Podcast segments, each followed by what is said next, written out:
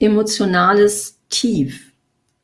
Diese ganze Psyche, kannst du da noch mal was sagen? Wie der Körper hängt ja mit diesen Emotionen zusammen. Ja. Schon der Körpergang, ich schleppe mich irgendwo mhm. hin, ich habe nicht mehr die Energie. Das ist so ein vielfältiges, das ist einfach ein Gesamtbild, das sich sofort ergibt. Ja, ähnlich wie man doch früher immer die Bilder geraten hat, wo man immer mehr aufgedeckt hat.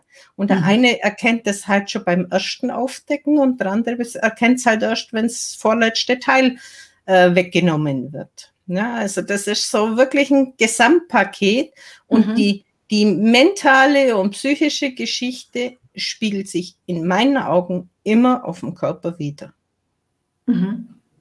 Du hast ähm, geschrieben, dass du auch bei Erschöpfungsdepressionen was tun kannst oder auch etwas tust. Wie funktioniert es dann? Ja, das ist ein Gesamtpaket. Das heißt, du hast etwas, das dir die Energie raubt. Mhm. Dann kommt noch etwas dazu, das dir nochmal die Energie raubt. Beispiel, du hast jetzt von mir aus, äh, dein Vater ist verstorben. Du mhm. hängst in den Seilen. Das hast mhm. du irgendwie nicht verdaut. Jetzt stirbt von mir aus im Ort nochmal einer oder zwei. Es kommt mhm. immer wieder nach oben. Ja? Dann hat von mir aus dein Nachbar einen Unfall. Und das zieht die immer, immer, immer weiter runter. Mhm. Ja, und, und die Energie geht weg. Du kannst die nicht mehr erholen. Du kommst nicht mehr zur Ruhe. Das dreht und dreht und dreht da drin im Kopf.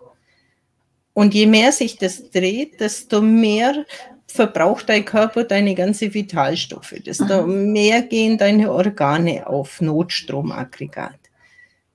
Und, und irgendwann ist halt der Ofen aus und es geht nicht mehr. Ich hatte eine Zeit, da ist mir wirklich permanent zwischen 10 und 11 Uhr, egal was ich hatte, aus der Hand geflogen.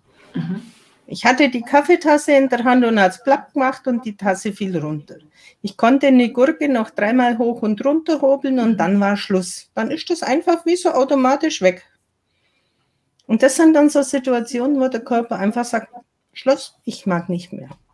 Und dann fängt man aber an, auch bei, bei Burnout, so eine Schutzschicht um sich herum zu, zu nehmen, dass man diese, diese Informationen, da ist einer gestorben, dort ist einer gestorben, da ist Chaos, was auch immer, nicht mehr zu mir herkommt. Mhm. Und dann lebe ich aber wie so ein Dunstfilter. Ich bin eigentlich gar nicht mehr ganz da. Mhm. Diese, diese Schicht, die du da gerade beschreibst, das kann ja einmal sein, dass man sich von Informationen fernhält.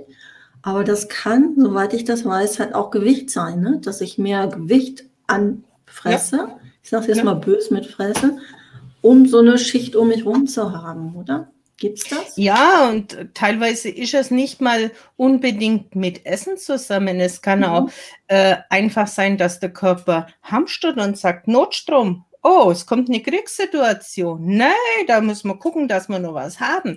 Also es ja. hat nicht immer was mit Essen zu tun.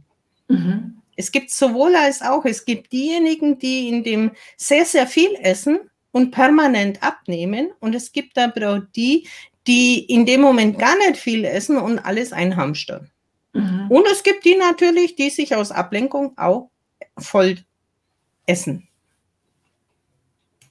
Okay, ich komme habe einen super Arzt, der mich 30 Jahre kennt, nachdem er mir vor Jahren riet, mich von meinem Mann zu trennen, was ich auch endlich tat, waren Migräne und das Ekzem weg. Ja, ja das ist das Thema Ekzem, Ekzem ist wieder, ja, Nähe und Wanne. Okay, und dann sagt sie noch, klasse, dass du diese Gabe hast.